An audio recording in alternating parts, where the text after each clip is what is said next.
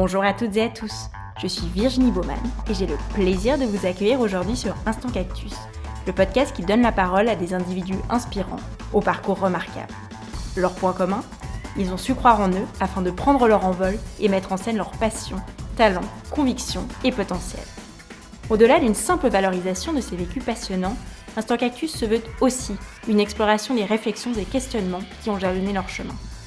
En espérant que leurs parcours et leurs mots vous insufflent l'envie de prendre votre envol, je vous souhaite une très belle écoute. Pour ce nouvel épisode, j'ai le plaisir d'être accueillie par Sylvia Blondin au sein de son magnifique atelier. Sylvia est la créatrice de la marque de maroquinerie René René, qui a vu le jour en 2016 avec une promesse rare. Tous les modèles sont uniques et réalisés à la main à Genève. Sylvia est l'une des rares maroquinières de la région et contribue ainsi à faire vivre ce métier d'art avec beaucoup de talent, mais aussi de poésie. Hello Sylvia, merci beaucoup pour ta participation sur Instant Cactus. Bonjour, merci de m'interviewer euh, aujourd'hui. Est-ce que tu peux commencer par te présenter, nous raconter un peu dans les grandes lignes ton parcours jusqu'à la création de René René? Donc euh, je m'appelle Sylvia, j'ai 29 ans. Je suis la fondatrice de René René, donc qui est une marque de maroquinerie artisanale. J'ai lancé la marque en 2016, donc il y a pile 4 ans. Donc pour commencer du début, donc j'ai eu une mature artistique du collège. En fait, ça m'a permis vraiment de me rendre compte que c'était vraiment vers l'artistique que je voulais me, lancer, mais je savais pas trop dans quelle branche. Euh, ensuite, j'ai fait euh, un début à la HEAD, donc à la Haute École d'Art et de Design à Genève. Donc j'ai commencé à faire une préparatoire d'une année. Et ensuite, je suis passée euh, dans l'école. De là, j'ai fait six mois à peu près. En fait, je me suis rendu compte que donc j'étais en vêtements en fait, donc en mode. Je me suis rendu compte que c'était pas pour moi. Enfin, c'était pas la voie de, de mes rêves finalement. Donc je me suis dirigée vers un CFC de maroquinerie à Genève. Et là, j'ai fait trois ans et demi de, de CFC jusqu'à l'obtention du diplôme. Et puis suite à ça, j'ai voulu lancer ma marque et voilà, je me suis lancée après, tout de suite après le, le CFC. Et du coup, pourquoi René? René, le nom? Alors en fait, euh, René, c'est mes deux grands-pères qui s'appellent comme ça. Et l'idée vient en fait de, de la maroquinerie à la base. Je me suis dit c'est un, c'est un artisanat qui vient, enfin qui est traditionnel. Et euh, mon idée était d'avoir un nom traditionnel pour représenter ça, mais en même temps qui me soit cher. Donc je me suis dit que de voilà mes grands-pères c'était aussi un signe parce qu'ils sont ils s'appellent les deux René. C'est pour ça que la, le René se répète. Et puis en fait pour moi c'était un peu une renaissance après justement ce parcours où je me suis rendu compte que que c'était pas euh, pas ma voix. Enfin j'avais vraiment l'impression de renaître en en créant, enfin en fabriquant surtout. Et puis voilà, donc c'était plusieurs significations qui ont fait que j'ai lancé, enfin j'ai, j'ai choisi ce nom-là. C'est un joli clin d'œil. Et quand tu étais à la HEAD, puis ensuite euh, au cours du CFC, tu t'es toujours dit que tu voulais lancer ta marque ou tu as envisagé un moment que tu serais employé d'une, autre marque, euh, grande ou petite? Ben, En fait, en sortant du collège, j'avais pas une idée fixe. Enfin, mes deux parents sont indépendants, donc je pense que y a un peu, ça m'a quand même influencé à, choisir cette voie en ayant arrêté finalement le, la HEAD, je me suis dit que oui, je voulais vraiment lancer ma marque. Donc en fait, j'ai fait CFC un peu en connaissance de cause, en disant oui, je veux. L'idée c'est vraiment de, la, de, lancer quelque chose. Et puis ben voilà, moi la, mode, euh, une marque de, de vêtements, c'était, je l'imaginais pas. Par contre, une marque de sac, ça a été pour moi plus facilement imaginable. Et dans ton entourage, il y a eu des sceptiques, enfin famille, amis, tu disais que tes parents étaient tous les deux indépendants. T'as dû un peu les convaincre quand tu t'es lancée ou ça s'est fait juste assez spontanément? Hum, Je pense que eux m'ont plutôt soutenue c'est plus moi qui ai été sceptique. J'ai dû plus euh, me faire confiance à moi-même que, mon entourage. Finalement, mon entourage m'a pas mal aidé, soutenu, euh, poussé même. Et euh, ça, ça a été vraiment une force. Et donc concrètement, comment est-ce que tu t'es lancé Enfin, t'as ouvert une société, t'as trouvé un local. Comment ça a été? Enfin, comment ça s'est passé ton développement, un peu les, les étapes primordiales, on va dire? Ce que j'ai pas dit, c'est qu'après mon CFC, j'ai fait un, un, stage en maroquinerie en Bourgogne, en fait. Et puis c'est une personne qui m'a vraiment euh, presque, enfin, qui m'a vraiment aidé à, me lancer en fait. Donc euh, cette personne euh, a, a, déjà fait une carrière dans la maroquinerie et puis a vu et a senti voilà mon besoin et mon envie d'être indépendante, de, de lancer ma propre marque. Enfin, je lui avais vraiment fait part de tout ça. Et elle m'a vraiment dit mais lance-toi. Enfin, elle m'a vraiment poussé à le faire peut-être plus tôt que prévu. Et en fait, finalement, ce qui m'a permis vraiment de me lancer rapidement, c'est en revenant de trouver une arcade et de, en fait, j'ai vu ça un peu comme un signe du destin. Je fonctionne un, peu au, signe de destin et je me suis dit, euh, ah ben c'est le bon moment, il faut que, il faut que je me lance et j'apprendrai un peu tout sur euh, sur le tas. Donc c'est vrai que c'est comme ça que ça m'a ça m'a permis de me lancer tout de suite. Mais après, j'ai donc après j'ai fait étape par étape, c'est-à-dire euh, trouver une arcade, trouver un nom de marque, euh, trouver euh, mes machines, enfin monter un atelier. C'était ça finalement le, plus important pour moi. C'était pas juste de développer une marque, mais enfin juste, je dis juste de trouver un nom et de développer une marque, mais c'était aussi de monter un atelier. C'était pour moi le plus gros challenge de trouver des fournisseurs, de trouver des machines qui me correspondent. C'est pas forcément des dans ce milieu, dans ce domaine, c'est pas forcément évident de trouver des machines, des, des outils, du matériel etc. Donc ça, c'était euh, pas mal de recherches. Mais j'ai fait tout ça d'un coup, on va dire que j'ai eu mon atelier et, peut-être euh, trois 3-4 mois après, euh, je devais Te lancer, me lancer. Et du coup, tu n'avais pas du tout de notion, je sais pas, de vente, de compta, enfin tout ce qui est un petit peu utile au quotidien, tu as appris sur le tas au fur et à mesure? Alors j'ai un peu eu des notions, on va dire, dans, pendant mes formations. Donc j'ai eu des notions, surtout en vente. Mon papa est maraîcher, donc euh, j'ai pas mal fait de vente avec lui, euh, étant petite aussi. Donc j'étais, je suis assez à l'aise dans la vente en général. Mais après tout ce qui est marketing, comptabilité, euh, j'ai un peu appris aussi avec des proches, des amis ou ma maman ou, ou vraiment des gens qui m'ont aidé à peut-être à avoir des bases. Et... Mais j'ai quand même appris sur le tas finalement avec l'expérience. Et est-ce que tu t'es justement, au-delà de la famille, enfin des proches, des amis qui aident toujours un peu, est-ce que tu t'es fait entourer, je sais pas, un mentor, enfin un ou une mentor, ou rejoindre des cercles de jeunes entrepreneurs ou ce genre de choses à tes débuts ou pas trop? Alors à mes débuts, non, j'ai pas eu de, cercle d'entrepreneurs, pas eu de mentor non plus. J'ai vraiment euh, suivi un peu le feeling. Mais ensuite, là, j'ai rejoint il y a peut-être deux ans, je crois, Meraki Community. Et puis voilà, ça m'a aussi permis de rencontrer pas mal de femmes entrepreneurs, de pouvoir échanger. Et ça, c'est super de se sentir aussi entouré d'une autre, d'une autre manière. Mm. Et de pouvoir échanger sur des sujets euh, qu'on comprend, en fait. Oui, les mêmes problèmes et puis les mêmes, euh, les mêmes aspirations. Et du coup, comment est-ce que, enfin, vu que tu passes quand même beaucoup de temps euh, à l'atelier et puis sur, ton, sur ta marque, comment est-ce que tu arrives à distinguer vie pro, vie perso? Est-ce que tu arrives quand même à segmenter ton temps, garder tes week-ends, faire autre chose que René René ou c'est compliqué? On va dire que c'est encore un point que je dois éclaircir. c'est dur de, de, faire la part des choses. Je trouve ça c'est une des choses les plus difficiles. Étant donné que c'est aussi ma passion, en plus que juste un travail, ben c'est vrai que j'ai tendance à un peu euh, consacrer tout mon temps à ça. Mais après c'est vraiment par passion. C'est pas par obligation. Mais j'arrive quand même à, décrocher euh, de temps en temps, à me dire maintenant, euh, voilà, j'arrête euh, quelques semaines ou quelques jours. Voilà, j'essaye de, de plus en plus en fait. Je trouve qu'il y a besoin de cet équilibre quand même, d'avoir le travail d'un côté, la vie privée de l'autre. Et ça, ça m'a mis quand même quelques années pour réussir à trouver un équilibre. Et du coup, est-ce qu'il y a des semaines types? Enfin, Comment tu t'organises au quotidien?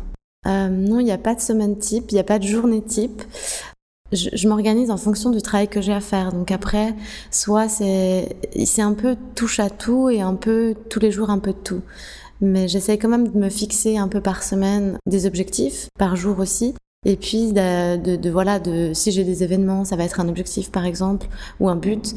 Après, c'est, ça va être des commandes, ça peut être euh, des, des, des, nouvelles collections à lancer ou des choses comme ça. Mais euh, une journée type, euh, c'est difficile à décrire. je dirais qu'en 80% du temps, j'ai quand même de la fabrication. Donc on va dire que ma vie est quand même basée sur la fabrication. Mais après, les, je dirais pas les 20% du temps supplémentaire, c'est bah, recevoir des clients, faire tout le reste. Mais je pense que ça prend plus que 20%. Donc c'est aussi ça qui est, je pense que c'est plus du 120% que du, du 100%. Mais, mais on va dire que la journée, j'essaie vraiment de la consacrer à ma fabrication, à mes créations de collection et plus euh, les commandes. Et puis l'après, ça va être plus euh, administratif et puis euh, clientèle, etc. Et justement, tu parlais de fabrication et nouvelles, euh, nouvelles collections. Comment ça se passe la conception d'un sac René René de l'idée initiale au produit final? Comment tu t'y prends pour euh, travailler tout ça? Alors pour moi, je, je, distingue déjà les commandes sur mesure des créations pures, on va dire, c'est pas le même procédé. Donc si je parle vraiment de pure création de collection, ça va être euh, vraiment déjà imaginer euh, un modèle ou une création, la dessiner, la mettre sur papier, donc euh, un peu sous tous les angles. Et puis quand je suis sûre vraiment de mon produit, je vais je vais commencer par par choisir des cuirs, les décliner aussi. Je fais jamais le même sac, donc ça c'est rare que ça m'arrive ça m'arrive jamais de faire une collection complète avec huit sacs pareils. Ils vont tous avoir un petit détail ou quelque chose qui va se distinguer. Et donc, soit les couleurs, soit un petit détail, une poignée qui va changer. Et donc, euh, à ce moment-là, une fois que j'ai un peu des couleurs en tête et une petite, enfin, une idée de, de, ce que je vais faire, euh, là, je, je, vais, je vais faire le, le sac en 2D, donc sur carton. Enfin, c'est de la création de gabarit, donc du, du, prototypage en fait.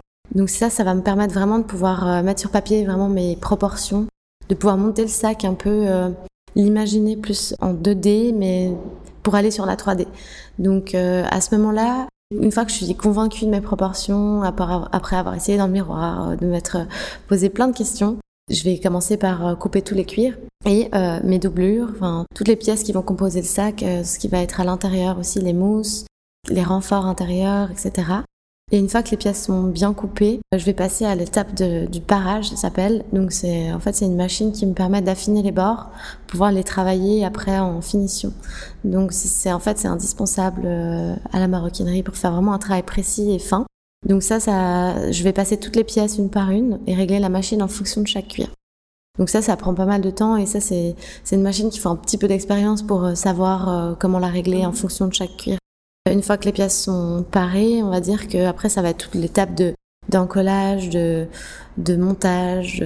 Enfin voilà, je, pourrais en parler euh, dix ans, mais on va dire que là voilà après ça va être toute la fabrication jusqu'à la réalisation finale du produit. Et après, ben, soit, euh, ben, souvent je finis un produit par un shooting photo si je peux. Mhm. J'aime bien le mettre en image aussi parce que pour moi c'est un peu le, le résultat final que j'ai imaginé. Donc j'aime bien le mettre dans un univers que j'ai imaginé déjà de base. Avant même de faire un sac, finalement, j'imagine peut-être comment il va être mis en scène. Donc finalement, euh, sur le corps, avec la nature, enfin vraiment essayer d'avoir un univers autour autour d'une pièce. Donc ça c'est pour moi ça c'est vraiment la partie la plus comment dire la plus créative. Voilà. Et justement, tu parlais d'univers, et un univers euh, très distinctif, bien à toi, euh, un peu rétro-chic.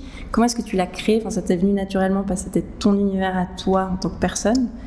Ou voilà, je sais pas, tu y as réfléchi de manière euh, je pense que c'est un univers que j'ai déjà euh, au fond de moi, mais qui est difficile à trouver quand on se lance, parce que c'est vrai que, étant donné que je faisais des commandes aussi sur mesure au début, beaucoup, c'est vrai que ça m'a mis quelques temps pour, euh, on va dire, sortir ce, l'univers que j'avais envie de montrer. Après, je pense que j'ai vite montré un univers assez poétique, et en fait, j'ai beaucoup tourné autour de ça, et ça, ça c'est vraiment quelque chose un peu... Euh, qui, qui, ouais, qui, qui me passionne justement l'onirique, le, le, le, côté un peu rêveur, tout ça. Et j'essaie vraiment de montrer ça, surtout dans, dans les images les photos. Et j'essaie de, de, montrer cette sensibilité au travers de, de chaque sac. Après, c'est c'est plus, euh, c'est pas fait exprès. Je pense ça ressort maintenant que effectivement j'ai un peu plus trouvé ma voie effectivement en tant que dans les créations.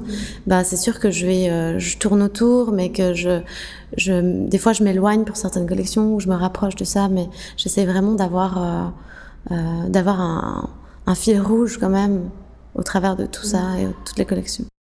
Et euh, bon, tu parlais d'univers, effectivement, puis on a parlé du fait que chaque pièce est vraiment unique, d'autant plus pour le sur-mesure. Mais qu'est-ce qui fait d'après toi la différenciation de René René? J'imagine qu'il y a d'autres marques en Suisse, enfin en Suisse romande. Comment tu te positionnes par rapport à tout ça? Qu'est-ce qui fait que tu es unique? Euh, je pense déjà de un passer une fabrication 100% locale qui est assez rare, on va dire finalement en Suisse ou en Europe. Donc ça c'est vraiment l'idée première, c'était ça, c'était vraiment d'avoir une marque artisanale 100% locale. Je tiens vraiment à ce côté euh, local depuis toujours. Donc ça c'est vraiment euh, un point euh, essentiel. Et puis peut-être le fait que j'accorde beaucoup d'importance à chaque personne. C'est-à-dire que autant que ce soit euh, quelqu'un qui choisisse un, un, modèle sur mesure ou un modèle que j'ai déjà créé, ça va être une pièce complètement unique et il faut qu'elle lui ressemble à 100%.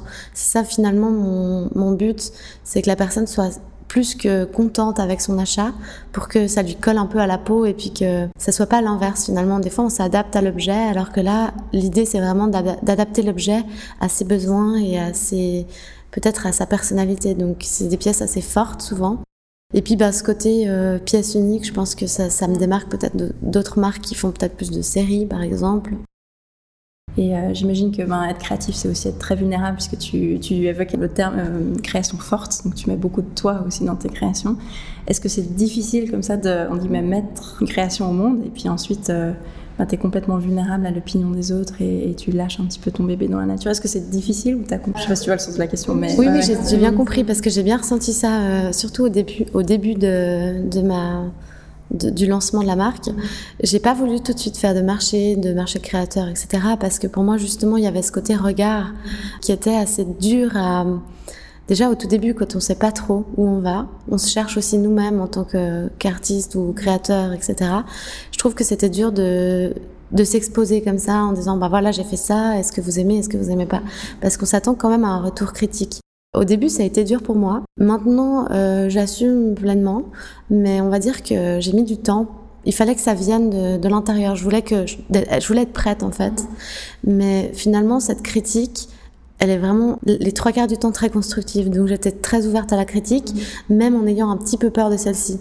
Donc euh, ça a été un apprentissage et une confiance euh, en soi à prendre au fur et à mesure du temps. Mais aujourd'hui, bah, j'ai toujours quand même cette appréhension de me dire ah, est-ce que la prochaine collection va plaire, est-ce que ce modèle va plaire? Mais je laisse la porte ouverte en me disant bah la personne va me dire son ressenti par rapport au, au modèle et moi je vais justement au contraire plutôt que de prendre négativement les choses ben plutôt écouter son point de vue euh, comprendre euh, son comprendre sa critique entre guillemets ou, ou ses ou ses remarques, et puis plutôt grandir avec et me dire, bah voilà, c'est que du positif d'avoir des retours, et au contraire, c'est hyper intéressant, parce que autour de ça, je peux construire aussi du, du d'autres types de contenus qui conviendraient peut-être plus ou euh, mieux à telle ou telle personne.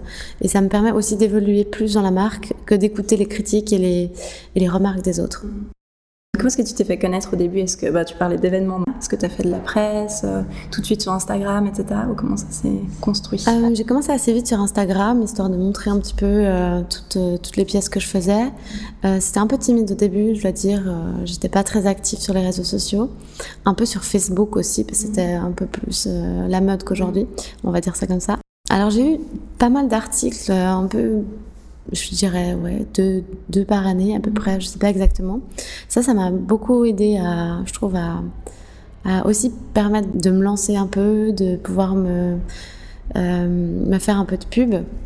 Et après j'ai eu j'ai fait pas mal d'événements aussi enfin quelques uns donc ça aussi ça aide. Et sinon euh, ben finalement je base toute ma publicité sur le bouche à oreille et le fait que le client reparte heureux. Donc finalement ça c'est ma première pub et sinon, bah, la, presse, effectivement.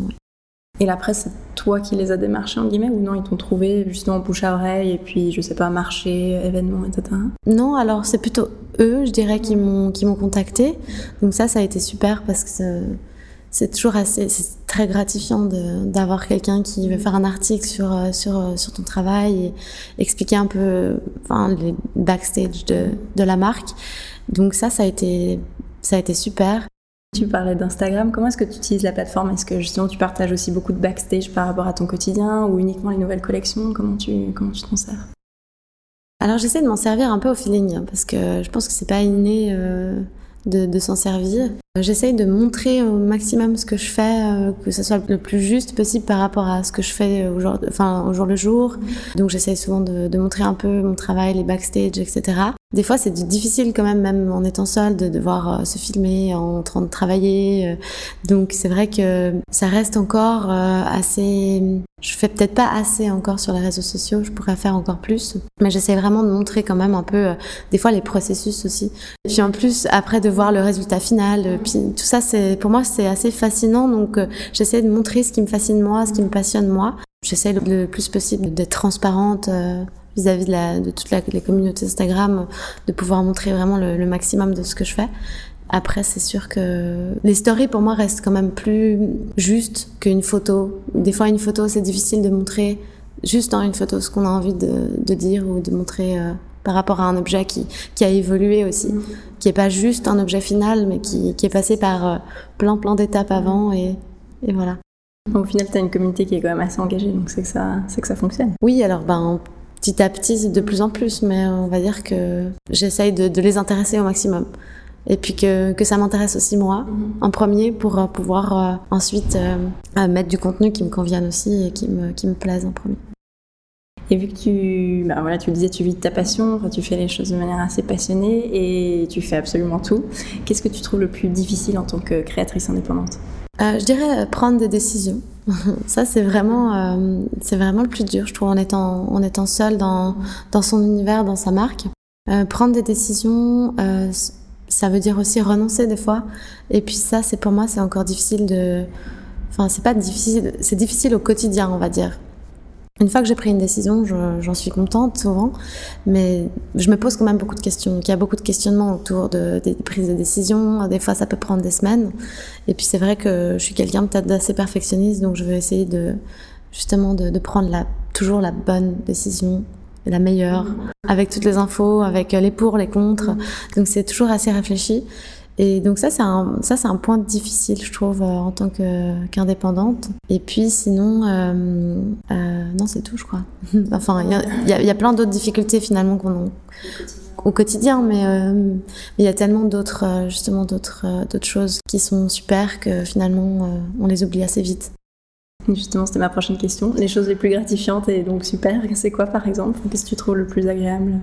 Je dirais de, de voir évoluer les choses peut-être. Quand on prend du recul, et puis de voir que ça évolue petit à doucement mais sûrement, et quand on se dit ah ouais quand même, euh, c'est super d'en être arrivé là, euh, en ayant en ayant pris du recul, parce que souvent on a tendance à, à être tellement dans le quotidien que on a on a tendance à oublier en fait de, de se dire ben où j'en suis vraiment. Et ça ça je trouve c'est super. Après, ce qui est gratifiant, c'est aussi le, franchement, le plus gratifiant pour moi, ça va être le retour des clients, souvent, enfin, positif, hein, d'une manière. Euh, donc, ce, ce retour-là, de voir, euh, de les voir découvrir leur création, enfin, leurs pièces, on va dire, leur, euh, leur sur-mesure plutôt, leur, euh, leur pièce qu'ils ont choisi, qu'on a choisi ensemble. Ça, c'est vraiment quelque chose que je vais pas me lasser. C'est indescriptible, c'est vraiment super. Et en termes de futurs projets, est-ce que tu as des choses à moyen ou long terme que tu aurais envie de partager Justement, non. Par rapport au futur, pour l'instant, j'ai pas de. Enfin, j'ai des nouveaux projets, mais on va dire que je préfère les garder un petit peu, un peu secrets pour l'instant, on va dire. Comme ça, je les dévoilerai au bon moment. Mais sinon, euh, j'évolue petit à petit euh, à mon rythme, et puis euh, en essayant d'aller vers, vers mes valeurs et puis de rester à l'intérieur de celles-ci. Vu qu'on arrive à la fin, est-ce que tu aurais un petit conseil que tu aurais souhaité te donner quand tu as commencé, que tu aurais souhaité entendre à ce moment-là? Peut-être foncer et se faire confiance. C'est les deux choses euh, les plus importantes, je trouve, pour, euh, pour y arriver. Je pense que dès le moment qu'on est passionné et qu'on aime son projet et qu'on en est convaincu, dès ce moment-là, je pense que faut pas trop écouter les autres. Plutôt se dire, ben, je m'écoute moi-même, j'y vais au feeling et je fonce. Et ça, c'est vraiment les choses les plus importantes, je trouve, parce que il y a tellement de, personnes autour qui ont des idées, qui ont des choses à dire et à conseiller. Des fois, ça, part vraiment d'un bon sentiment, mais ça peut, en tant que quelqu'un qui se lance, ça peut déstabiliser d'avoir euh, plein d'avis. Et des fois, il vaut mieux rester dans, son propre avis et en écoutant quand même un peu, mais voilà, en étant un peu borné quand même, au final. Je pense qu'au fond, euh, quand on a un rêve ou une passion, ben, on sait où on veut aller je pense que suivre ça, c'est la meilleure des voies. Super, merci. Merci à toi. On arrive ainsi à la fin de cet épisode. J'espère qu'il vous a plu. Un grand merci, Sylvia, pour ta participation et ton accueil. Vous pouvez retrouver les créations et l'univers René René sur Instagram ainsi que sur le site rené-rené.com. Merci à toutes et à tous pour votre écoute et je vous donne rendez-vous pour le prochain épisode.